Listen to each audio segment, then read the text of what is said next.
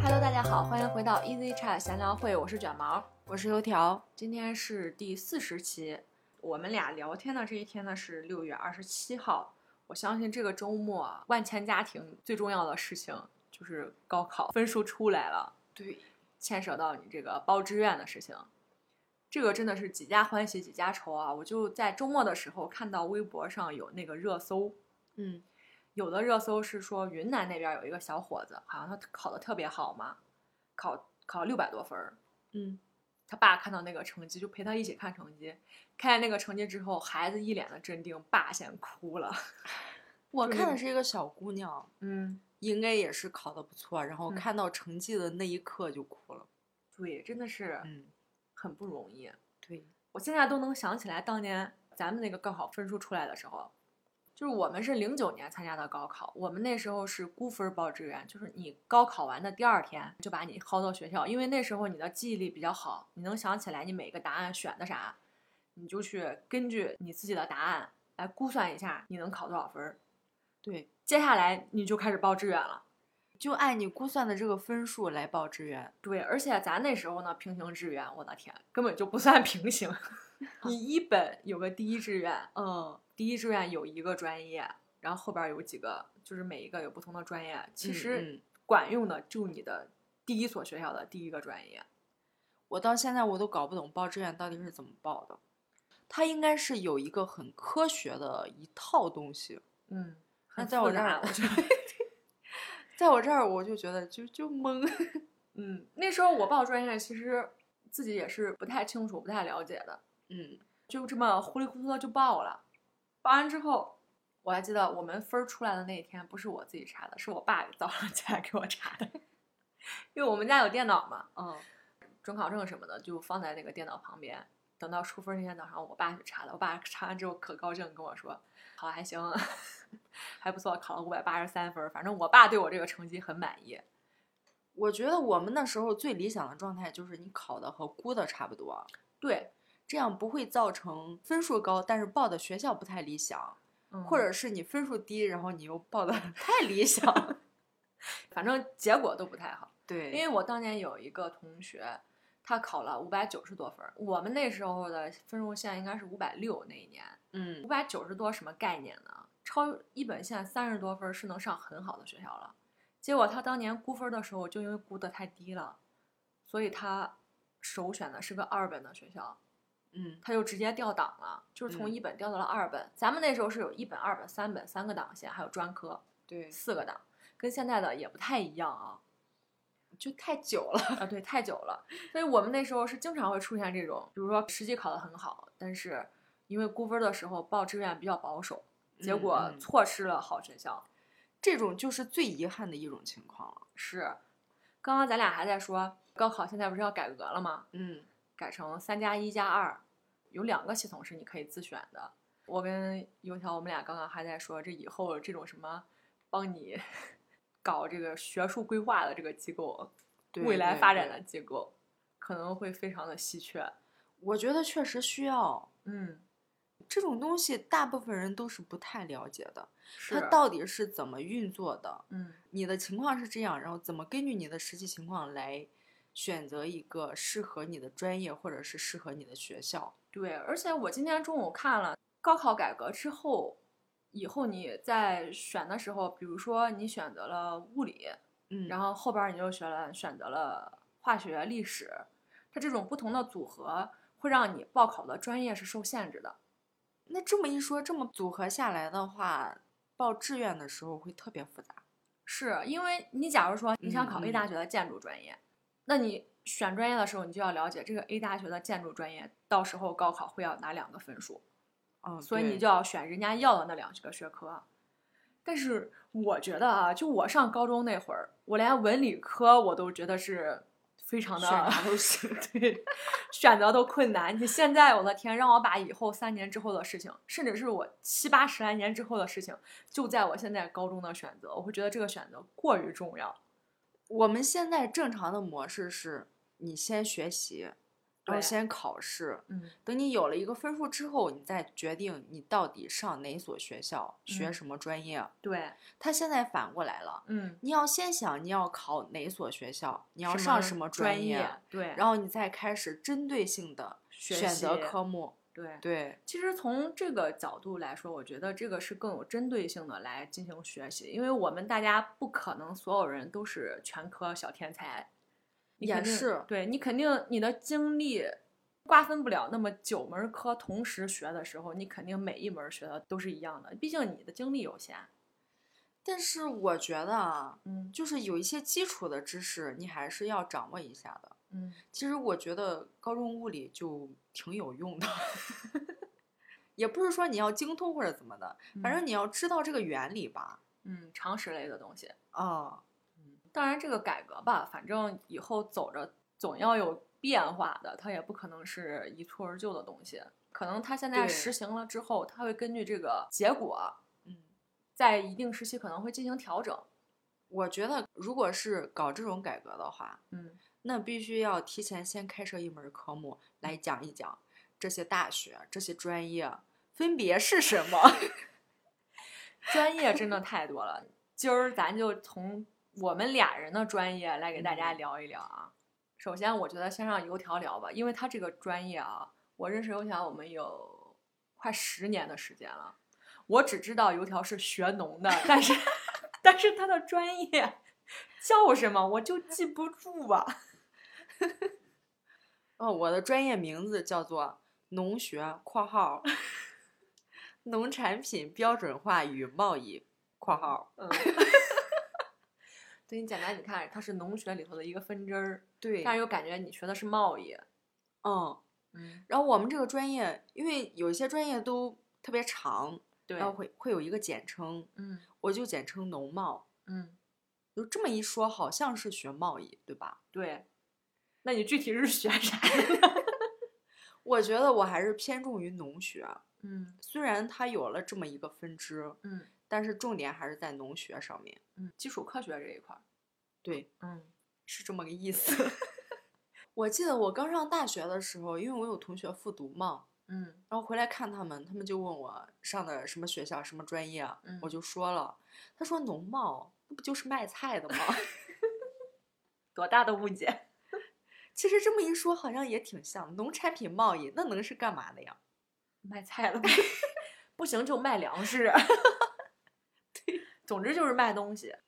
嗯，我们确实跟贸易不沾边儿。我觉得我上学的时候没有学过任何与贸易相关的东西，嗯因为我们叫农产品标准化与贸易。嗯，其实它的重点在标在准前化，面对，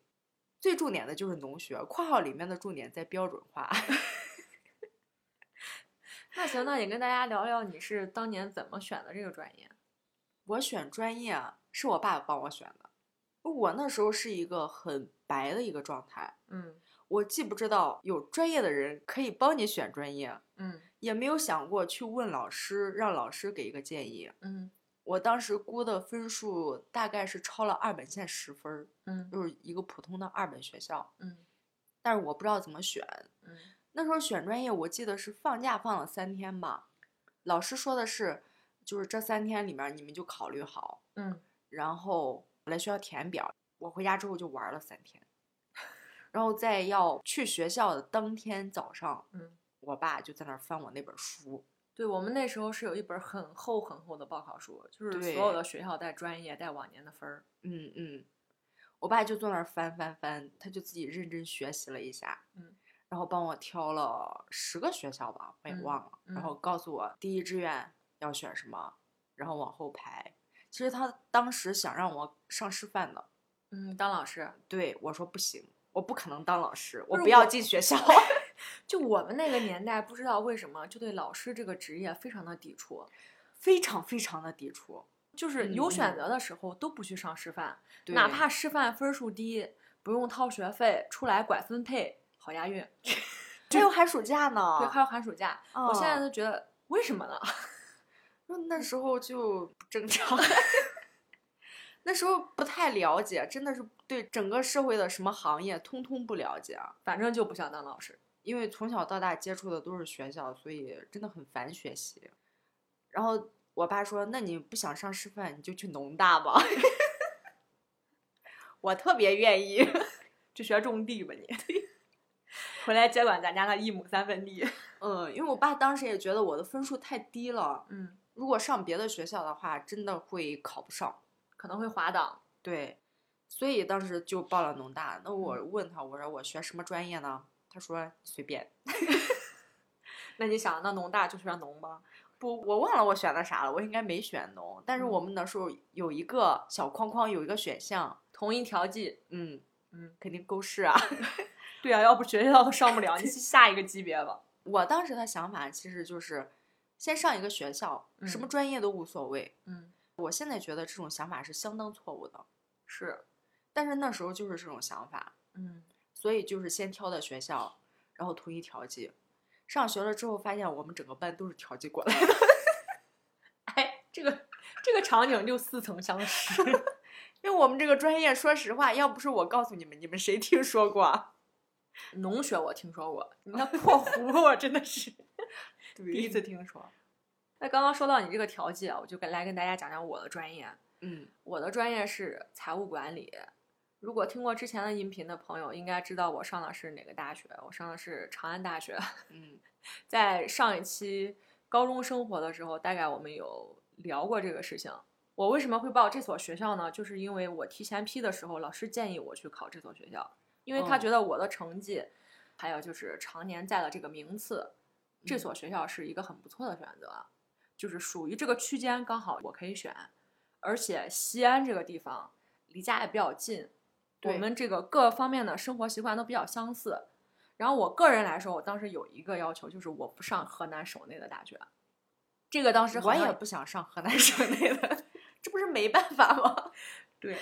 这个事情真的是我报志愿的那一天，嗯，咱们是去估分儿了嘛？对估分儿报志愿的时候，我跟我爸填完之后，我们下来了，院儿里边儿有一个男孩儿跟他家长就生气大吵了一番，把书都扔了，说要报河南的学校，你们去上 吧， 直接扭头就走了，就不想上，怎么的呢？都考的比较好是 吧？就是因为考得不好， 所以家长想让他上，那不是在劝他吗？ 然后报这个专业财务管理是怎么回事儿呢？就是我当时有几条路子可以选，我从小是在银行的大院儿里长大的，我身边儿基本上都是干这种金融行业的人，嗯那么会计，总之就这一类。然后大家又觉得说，普遍社会都认为经济管理这一块儿这个专业对女生来说是比较适合的。这个经济管理我一直觉得很神秘，嗯因，为我现在也搞不懂到底是干嘛的。我慢慢给你讲。反正我觉得这个东西好像是很有用的，在生活中也好，在嗯。社会这个行业里面也好，是不可缺少的一环。对，它是一个大的院系，就是你嗯看很多学校基本上都有经济与管理这个院，对，它不像有很多那个院什么，比如说像你们农学院啊，就是这嗯种嗯专业性嗯很强的东西，对，一个综合性大学基本上都有经济与管理这个专业。嗯，嗯，像我们学校比较专业性、比较王牌儿的专业就是那个公路学院，但是不是所有的学校都有公路学院。哦，竟然还有公路学院，对我们学校的王牌就是公路学院。呃，这个吹吹完了这个牛逼啊！ 说回我这个专业，说到调剂，就是我们班自己报这个专业的基本上没有，很少很少，我是个特例，其他绝大多数全都是被调剂到这个专业来的。因为我们这个专业在我们学校非常年轻，就财务管理专业，我去上的时候是这个学校开设这门专业的第二年。哦，那怪不得呢。这真的非常新，而且大家绝大部分人都会说，那学经管类的首选基本上都是会计，因为会计太好理解了。啊，就是会计嘛， 但是财务管理，大家都会说你是干嘛呢？对吧？还是会 计。对你干干啥的？你是不是做账的？还是你管钱的？ 财务管理嘛，就是会有这样的疑问。其实我刚开始报这个专业的时候，我也不知道它是干嘛的。但是我为什么没报会计呢？就是我爸说这个财务管理感觉更全面一些，他觉得嗯会计这个稍微有点儿窄了。你爸在这方面是很专业的，哎，毕竟在银行嘛。他拿着那本书，毕竟 啃了好多天。 然后还有就是，他确实接触这个领域的人会稍微多一些。对，然后我去上了这个专业呢，我感受它确实很全面，就是我们整个学校我挑不出来第二或第三个跟我们课程一样多的专业了，就满到哦什么程度？我去大学拿到课表的那一天，我才知道原来上大学是可以天天满课，然后周六周天还有课，晚上还有课的，真的课太多了。你这个状态就有点像我的这个专业，啊嗯，我不光要学括弧里面的东 西，括弧外面跟人家别的专业一模一样的东西我也要学。，啊对对对，就是我嗯们经管学院其实是有很多必修课，嗯，除此之外，我们要学大学语文，别的科基本上很多专业不用学。刚刚我把我的成绩表打开看了一下，大学四年学了六十九门课。听你说的，你的课时上来说应该比我的课多。那咱们其实课程数量上来说应该差不多。你去你的专业之后，跟你想象的最大的差异是在哪儿呢？我们这个专业啊大一、大二学的算是基础课了，嗯然后我除了要学一堆的农业方面的理论之外，嗯我学的最多的就是物理和化学。哦，我学了一堆的化学啊，你学化学我能理解，你学物理，嗯，可能也有用吧。 学什么大学物理吗？学大学物理还有什么物理我也忘了，嗯反正印象中我就学了一堆的物理和化学，嗯除了跟我专业相关的这些东西啊，嗯因为我是个学渣，我对我嗯们这个专业其实也没学什么东西，然后因为我上学的时候就没嗯认真学习。嗯其实我们专业应该是有很多可学的， 我们也有一些比较难的课，啊什么嗯统计学啊、遗传啊这一种的。对统计学，我们也有感觉，那个统计概率，包括这个数理分析，都是嗯在高数的基础上开展的。哎、刚刚好像忘了跟大家讲，就是我们这个专业具体是干嘛的了。其实我们跟会计是有关系的。嗯，我们这个专业，它是在会计数据的基础上，通过一定公式的计算或者一定的分析，来分析你这个企业也好，或者你这个地区单位目前的财务状况，然后为决策者的下一步做决策提供一个建议，或者是告诉他当前的现状，给他一个参考。那你们有对应到我们现实行业中的某一个职位吗？现实管理中就有财务管理这个岗，但是这种东西我就跟你说了，只有大公司它才可能会运用到，小的地方这个岗位就被会计给就是兼职了，嗯嗯你懂吗？我听明白你的意思，就是会嗯计把账务全部给做出来，对然后你一看，我给你分析分析。对，这不就是财务总管的事儿吗？那我们这个专业啊，就是我甚至都不知道我们这个专业在研究生和更往上的领域还有没有，嗯因为我确实没研究过。但是我觉得我们这个专业如果再往上走的话，它肯定还是走标准化这一块儿。呃嗯，所有的行业都是有标准的嘛，国对标呀什么 的。对，嗯有行业标准，他嗯可能是做这个。嗯但是我们本科学习的东西其实跟农学是大体一致的，嗯所以我我们本科毕业了之后，如果还选择这个行业的话，会有一些人做遗传育种，哦，走基因那一块儿，对。嗯但但是这个其实本科学历是不够的，对对对，确实它需要更高的这个专业知识储备。嗯，因为做这个的话更偏学术一点，其实前景嗯还可以，嗯嗯，但是呢，本科的话，我感觉好像同学们出来更多的就是做农产品销售， 卖菜的，可以卖种子啊、嗯卖化肥这种的，其实真的嗯没啥用，我真的是想不出来它有什么用处。你就像我们这个专业，其实因为它非常新，在零九年的时候，它不光是在我们这个学校属于一个比较新的专业，它在整个我们国内来看，都是一个非常新兴的专业，以至于我们考研究生的时候，嗯，我知道的全都跨到了会计专业，包括我们学校哦自己就没有财务管理的研究生。那您说这个考研，我们专业的同学很多跨农学或者跨园艺的，哦，园艺， 嗯，园艺不属于林学吗？人家是有专门的园艺学院的。平时在路上碰到一棵什么树，嗯，然后有时候我会问，或者别人会问说这是什么树，然后你们就说你不是学农的吗？我说我学的是农，我又不管树。 这个问题同样困惑着我老公思政，他是学计算机的，但是所有人问他说：“你不会修电脑吗？”就是每次我老公就说：“我学的是编程，我又不是学的计算机硬件，我怎么会修电脑？他连重装个系统都不会，还让他干啥？人家会编机器人呢，脑子不在上面放着呢。” 然后说起来，这个专业将来出来能干啥啊？就我们这个财务管理专业，真的绝大部分人还是应了老师的号召，出来很多东西当了会计。包括我，我这个没有 没有从事会计的人，出来之后我也干了很长时一段时间的人事财务的工作。我觉得你们这个整个一个大系统，其实在应用上还是很多的。嗯找工作比较好找。但是学的人也多，像我跟你说那个，嗯每个学校都有经管学院，每个学校基本都有会计专业，因为嗯真的是能用到的太多了。很基础，确实很基础。对你像我们这农学，我们除了种地还能干啥呀？卖菜呀、 搞贸易 呀、现在不是乡村振兴嘛？不是我种地也没有农民伯伯们种的好。 那你呃刚才说到这个种地啊，你可以嗯给大家讲讲你的实习，就哦种玉米。对，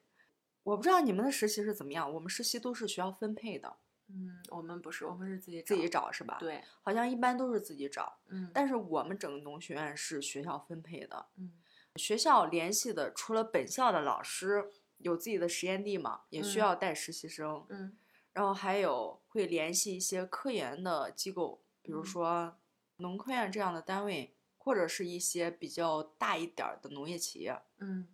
然后我们这么多人就被分在不同的地方。可能前期我记得好像有一个你的意愿调查，会填个表，是，看你想去哪儿。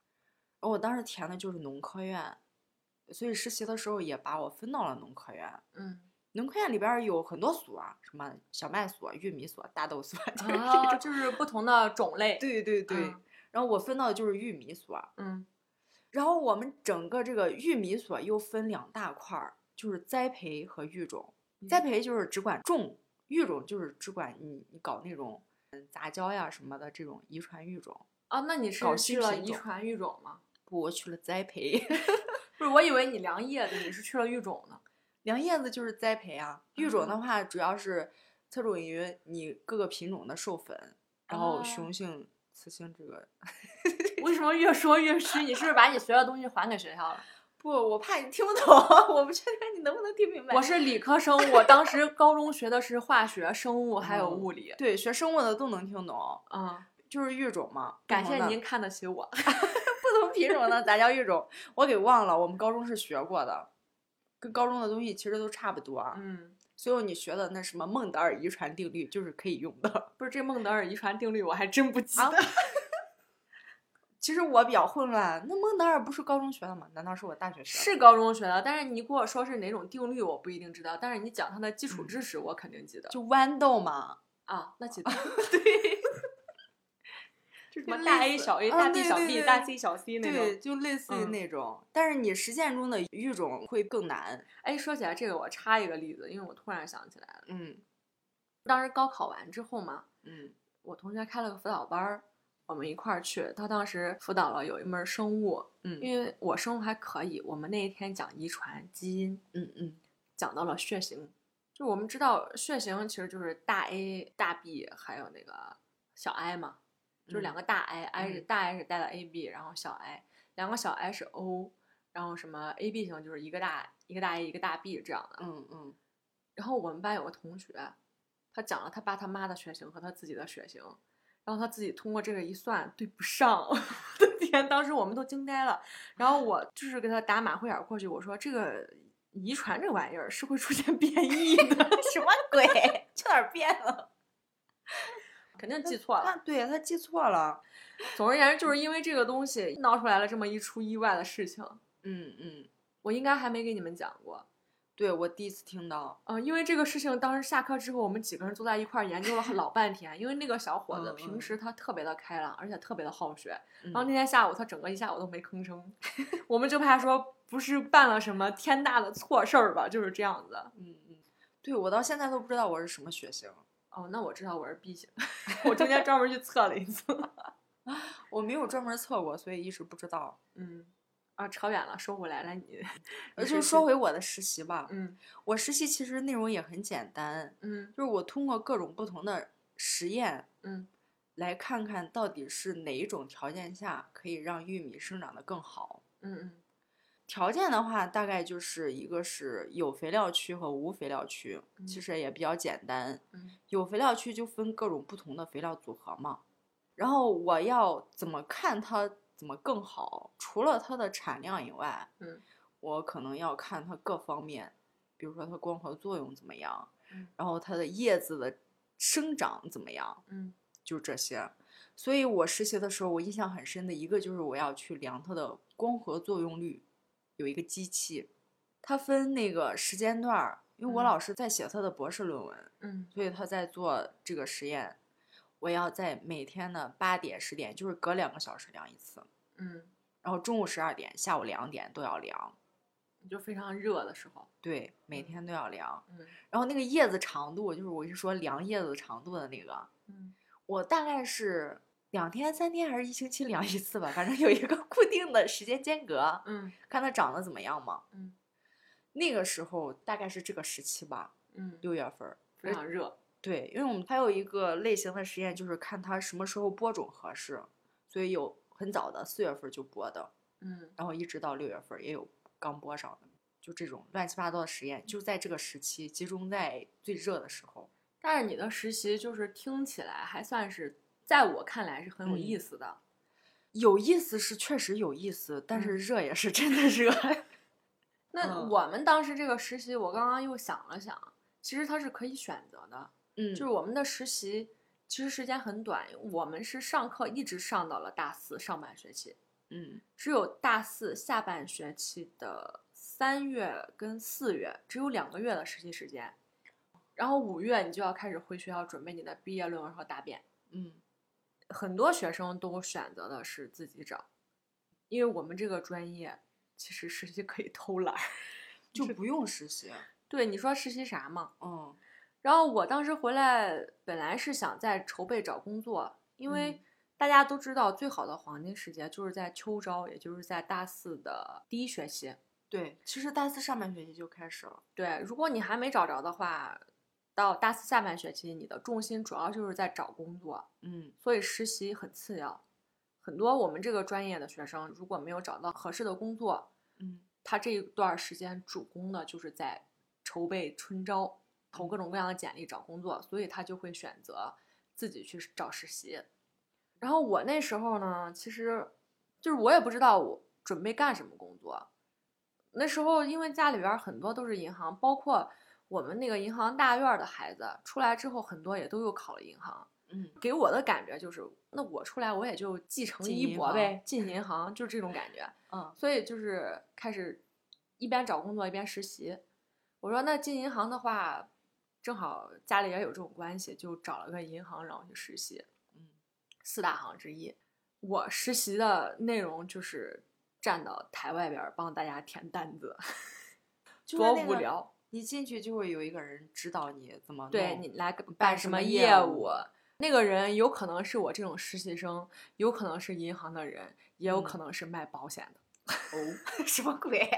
对，我是去实习了之后才知道，因为有很多保险公司它有财险这块儿嗯东嗯西，嗯你应该之前在新闻上也看到过，说什么一个老头儿或老太太去银行存钱呢，结果到期取不出来了，发现自己当时是一个哦保单儿、不到对期，对这种哇情况就出现在他的前台的这一块儿。当然这几年好像那太不负责任了吧？就好像中间就是吵得比较厉害，嗯就不让他们去了，因为大家对卖保险的这四个字儿，会有天生的警惕。对对会有警惕，但是他不告诉你，他用先用这种高利息来吸引你的兴趣，确实是把条例都给你讲清楚，但是他就不讲他这个是个保险。有很多人是在签那个单子的时候才发现，哎，你这咋是保险公司的抬头，不是我要来的这个银行的呢？一般嗯到这时候，他才会告诉你他是保险公司，他不是银行的人。那现在真的好多了，现在没有这种情况。然后我那时候呢，就是实习生嘛，实习生是不能进柜台里边的，因为银行的各种制度真的是非常的严格，所以我是不能进到柜台儿里边儿的。然后我去银行实习之后，我才知道银行根本就不是大家所说的那种什么早九晚五，五点关门儿，下班儿了。对，它是早上最迟八点就要到，要开早例会。嗯，早例会完了之后，你有各种各样的准备工作，包括打扫卫生什么的。然后下午确实我是上到五点钟，是因为我是实习。嗯，然后五点钟的时候要干嘛呢？把大门儿给关了，开始打扫卫生。然后里边儿的那个柜台的小哥哥小姐姐们就开始干今天的收尾工作。嗯，最可怕的就是今天这个账它对不上了，哦。对最可怕的就是这个，对，就真的是很辛苦啊，更不用提他每一天做柜。不是单单做柜这么简单，他会有各种各样的，比比如说吸收存款的任务、哦哦，贷对款的任务、对，办卡的任务，然后什么卖产品的，还有卖保险的，这个个让任我务就很烦。我爸就是一个好端端银行八竿子打不着的一个保险公司，要让他们真的有卖车险的任务，而且那车险天呐就比外头的那些保险公司的还要贵，就是银行自己的人都不买，所以他这个任务就完成不了，完成不了就扣你工资。我哦在实习完之后，我又打消了 我进银行的这个念头。所以有很多时候，其实我现在的同学出来，还有继续在做会计的，但是也确实有在做营销的，也有做那种去管理层做风险防控的，还有嗯就是在大公司里边儿从财务岗，因为非常有文采，去了宣传部的， 这就是真的。你在工作实践中间，慢慢的各种岗位的都会有，对对，嗯，但但是是可以调整的。对，那我们实习的时间是在大三的三四月份儿，也就是下嗯学期，嗯因为我们是有不同的座务，嗯所以他在下学期三四月份儿的时候是正正好是小麦的那个时期。嗯我们玉米当时应该是先进行室内的吧，嗯因为有室内和大田嘛嗯。所以我当时我觉得分到小麦所的就太好了，因为小麦所到六月份就就是大田结束了，没事儿，可能要做室内的实验，我们有一些室内的实验嗯。但是你们刚好是反过来的，啊，对，就是最热的时候，你们反而要出去。嗯，我们整个实习期大概是半年左右，就是我要实习到大四上学期的十月份嗯或者是十一月份，这个时间其实也没有很死，就是你可以在十月份的时候结束，嗯。如果你想还还想干的话，就嗯可以接着干。那你们当时你有没有向往，就是你能去农科院这种地方工作呢？我没向往，因为我进不去。那个时候，农科院要求学历最低是博士，因为是省农科院嘛，嗯，它是科研单位，它学历这对一块儿必须要卡的嗯嗯死一点。一般研究院或者研究所儿搭上对这俩“研究”俩字儿的，对学历要求都非常高。对对，嗯所以根本就没奢求。一结束我就想走，你就没想过你要在学历深造一下？ 我没打算考研，嗯所以就没想这一块儿。嗯因为当时我确实也不想在那个城市待，我嗯真的很不习惯。嗯特别想回家。 所以，我们实习虽然是算是强制的，必须都要实习，但是嗯其实没有耽误你找工作的时间，因为我们课确对实上的很少，基本嗯上就少上了半年的课。相对来说，我们真的是课太多了。我们在找工作的时候还要上课，我们要逃课去找工作。 什么鬼？真的，就是我们大四上半学期都还是课很多很多，秋招那时候嗯只能逃课请假去找工作。我们学校就是我们整个基本上在大四上学期十月份左右嗯或者十月底的时候，你整个行程就结束了。嗯没有课，实习也结束了。当时我倒是没有回家，我一直在学校待着，待到毕业，啊嗯就一直找工作。嗯，就我的路线其实我没有考虑太多，就是没有固定的，反正有机会找工作我就去试。嗯，嗯，最后咱们也都找到了，其实还算可以的工作。我觉得我的工作就是我想要的吧。嗯，那已算是经我那已想经要很不的错了。啊，对，嗯，那行，那咱们今天跟大家分享咱俩这专业，就暂时分享到这里。嗯，就是听众朋友们，你们有没有什么关于你们的专业想讲的这种故事，或者是你学到什么冷门儿的专业， 想跟大家分享一下？那我们也祝愿今年参加高考的学子们都能报考到自己心仪的大学吧。那我们今天的分享就到这里，我们下一期可能还会继续做这种学科类的分享，但是会分享一下我们身边的家人或朋友他们学的专业，因为我们对他们的专业好像也有很多的误解。啊对，因为嗯身边的专业也是五花八门儿， 对但，是可能没有这么细吧，就是我们对外行的一个简单了解。嗯，行，我们就帮大家了解一下。如果等到嗯明年 有报考需求，大家可以了解一下我们讲的这几个专业都是干啥的，要学啥。对，那我们今天就浅浅的跟大家分享到这里，我们下期再见，拜拜拜